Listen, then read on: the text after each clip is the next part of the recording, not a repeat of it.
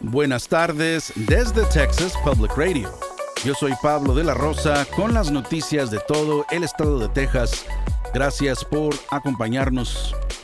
El gobernador Greg Abbott ha convocado a una tercera sesión legislativa especial que comienza el 9 de octubre a través de una carta dirigida al vicegobernador Dan Patrick y al presidente de la Cámara Dave Phelan la semana pasada. Aunque no se ha especificado cuál será el enfoque de la sesión, se espera que el tema principal sea la educación pública, especialmente en relación a los vales escolares y la financiación de las escuelas públicas. Ha habido una creciente tensión entre la Cámara de Representantes y el Senado de Texas debido a sus diferencias en opinión sobre programas de fondos para la educación y no se ha logrado que se aprueben nuevos recursos para las escuelas. Esto ha llevado a que los distritos escolares enfrenten dificultades financieras, adoptando presupuestos en los que sus gastos superan sus ingresos y agotando sus ahorros para mantenerse en funcionamiento. Abbott ha indicado que está dispuesto a convocar múltiples sesiones especiales para asegurarse de que los vales escolares se conviertan en ley y ha amenazado con consecuencias políticas para quienes se opongan. El condado de Cochrane ha aprobado una ordenanza que prohíbe que las personas que planeen practicarse un aborto en otro estado usen las carreteras locales para trasladarse al lugar del procedimiento. Mariana Navarro de Texas Public Radio tiene más información. Un condado de Texas que hace frontera con Nuevo México aprobó una ordenanza la semana pasada que prohíbe el uso de las carreteras locales para viajar a un aborto fuera del estado. Funcionarios del condado de Cochrane, al oeste de Lubbock, dicen que la ordenanza aborda el llamado tráfico de abortos y restringe el acceso a las carreteras del condado. The Texas Tribune informa que la ordenanza impone penalizaciones para las personas que usan las carreteras para transportar a alguien para realizar un aborto. La ordenanza podría ser utilizada en demandas civiles, pero especifica que la madre no estaría sujeta a penalizaciones. Los condados de Mecho y Goliad han aprobado ordenanzas similares. Soy María Navarro, en San Antonio. Cochrane ha sido el primer condado en Texas que tiene frontera con un estado donde el aborto no está penalizado en aprobar una ordenanza de este tipo.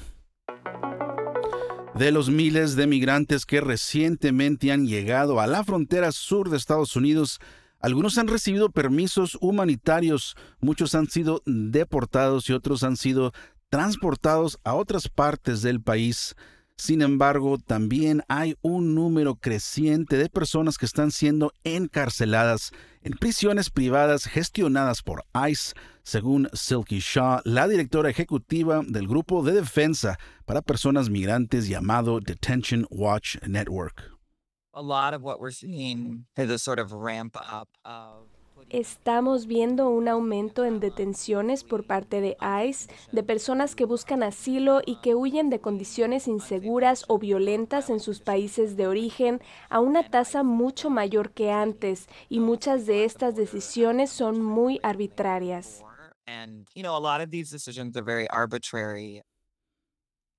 Según los datos más recientes del proyecto Transactional Records Access Clearinghouse de la Universidad de Syracuse, el 70% de las personas encarceladas por ICE en este momento no han cometido crímenes previamente. Están encarcelados solamente porque están esperando que se realice una audiencia para determinar si pueden recibir asilo. Esta es una situación similar a la de migrantes que han sido liberados con una notificación para presentarse en la corte. La banda Longhorn de la Universidad de Texas en Austin rindió homenaje a Selena durante su presentación de medio tiempo durante un juego de fútbol americano este fin de semana la banda interpretó la exitosa canción Como la Flor de la icónica cantante durante el partido contra los Kansas Jayhawks el sábado en el campo de la Universidad de Texas. Los miembros de la banda también desfilaron formando las letras del nombre de Selena en el campo. Esto ha sido TPR Noticias al Día. Nos vemos mañana martes con más reportajes de todo el estado. Siga nuestro canal en YouTube o Facebook para no perderse ninguna historia. Desde el Valle del Río Grande para Texas Public Radio, yo soy Pablo de la Rosa. Este año en Texas Mutual Insurance Company estamos celebrando 25 años de dividendos con un récord de 340 millones distribuidos en negocios de Texas. Vea cómo los negocios son mejores con Texas Mutual en texasmutual.com diagonal dividendos.